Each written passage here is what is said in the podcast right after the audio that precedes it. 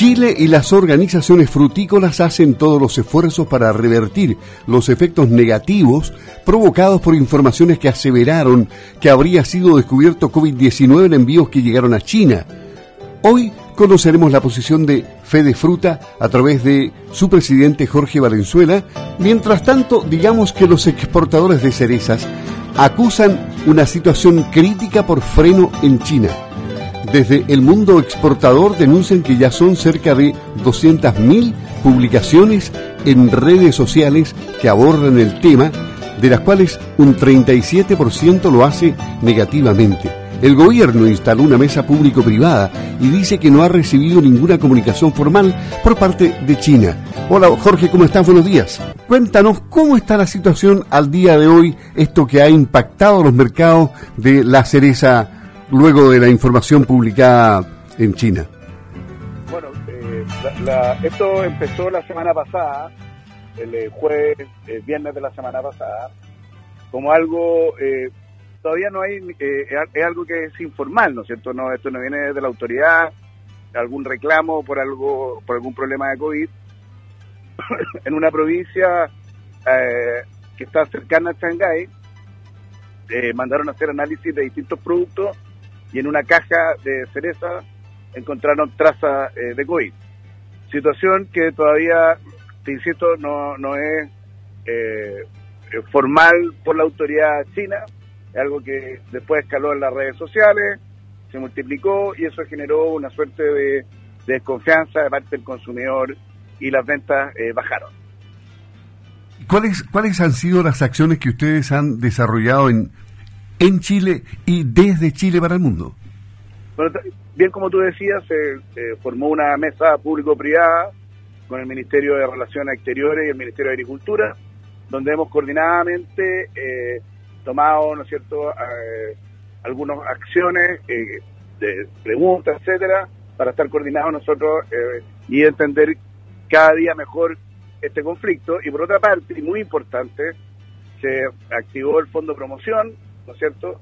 Que si bien es cierto, hay un fondo asignado para la promoción de fresa y eh, se, en 48 horas se tomaron acciones distintas eh, de promoción comerciales, eh, contactando especialistas técnicos que han estado en la, tanto en la televisión como en las redes sociales explicando lo que todos sabemos, que la, que la fruta no es un, no, no se transmite el COVID a través de la fruta y los vegetales. Por lo tanto, dando seguridad de que, no hay problema, ¿no es cierto?, de contaminación. Eh, y, también eh, contactando influencers, gente que, que a través de las redes sociales pueda de alguna manera ir comentando que es un producto sano. Nosotros eh, tenemos la confianza absoluta de que la cereza nuestra no tiene nada. Es una cereza que luego de la cosecha, ¿no es cierto?, que tiene una manipulación manual, pasa por líneas de agua, agua con cloro, fungicida, donde finalmente se terminan embalando al vacío en caja eh, por máquina. Por lo tanto, la manipulación eh, luego de la cosecha es nada y se lava muy bien lavado, un producto muy muy seguro desde el punto de vista de inocuidad alimentaria. Es decir, aquí en el origen de esta información, eh, no tan solo a lo mejor hubo un error de fuente, sino que hubo probablemente una mala intención.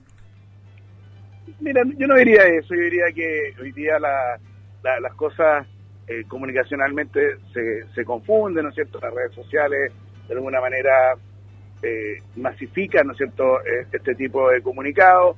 No toda la gente entiende bien estos problemas, por lo tanto se generan estas estas situaciones innecesarias, estos, temores, estas desconfianzas. Pero, pero bueno, mira, por lo menos el sábado y el domingo fueron muy malos desde el punto de vista de la venta y ya la apertura el lunes eh, fue un poco mejor y hemos visto una, una leve mejoría en el movimiento, en la venta de la, de la cereza. Por lo tanto, esperamos, ¿no es cierto?, estamos eh, trabajando para que esto eh, durante la semana se vaya revirtiendo.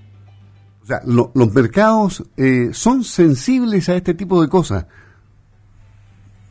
Los mercados hoy día, con la cantidad de información que maneja, son muy sensibles a todo lo que es comunicación. Eh, por lo tanto, eh, son cosas que probablemente eh, van, a, van a seguir sucediendo Lo importante es que nosotros como, como, como productores de fruta, como exportadores, como país, hoy día en esta situación de COVID, seamos más rígidos, más duros con, con las medidas sanitarias de control, ¿no es cierto?, para poder evitar cualquier tipo de contaminación y dar la seguridad de 40 años de país productor y exportador de fruta eh, y de confianza, que es la que nosotros tenemos ganada en el mercado.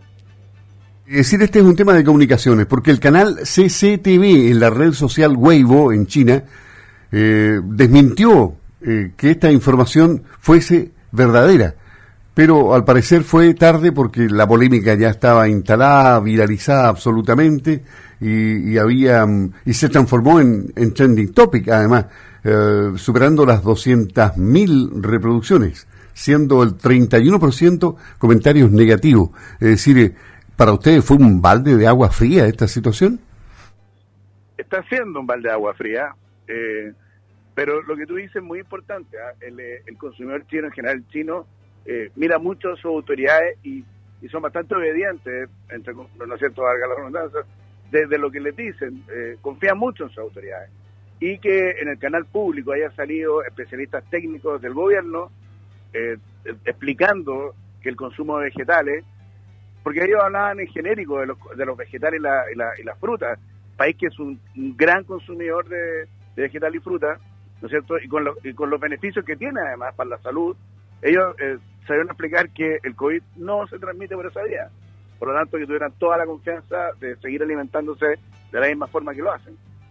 ¿Y en qué momento se encuentra hoy día la cosecha en la zona central?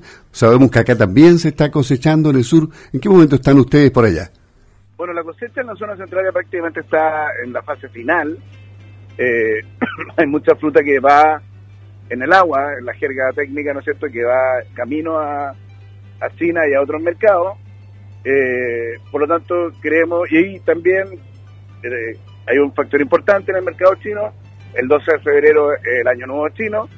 Nosotros esperamos que entre la fruta que tengamos, tenemos hoy día ahí, que son volúmenes importantes, más lo que va en camino, logremos eh, revertir esto para que el año nuevo chino, eh, todos nuestros consumidores chinos puedan disponer de la cereza y, ¿no es y comer en forma segura y confiable.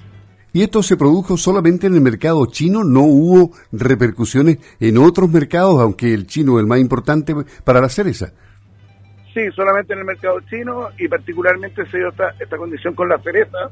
Hay otra fruta que, eh, uvas que están llegando, nectarines que se están comercializando en forma eh, normal.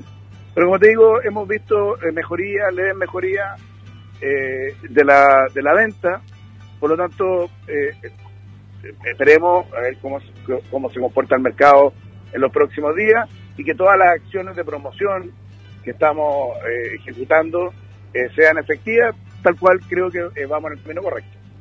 Te agradecemos, Jorge, y te dejamos seguir el, viaje en, la ruta. El presidente de Fede Fruta, Jorge Valenzuela, conversando aquí en Campo al Día. Esperemos que hayan buenas noticias en las próximas horas y días. ¿eh?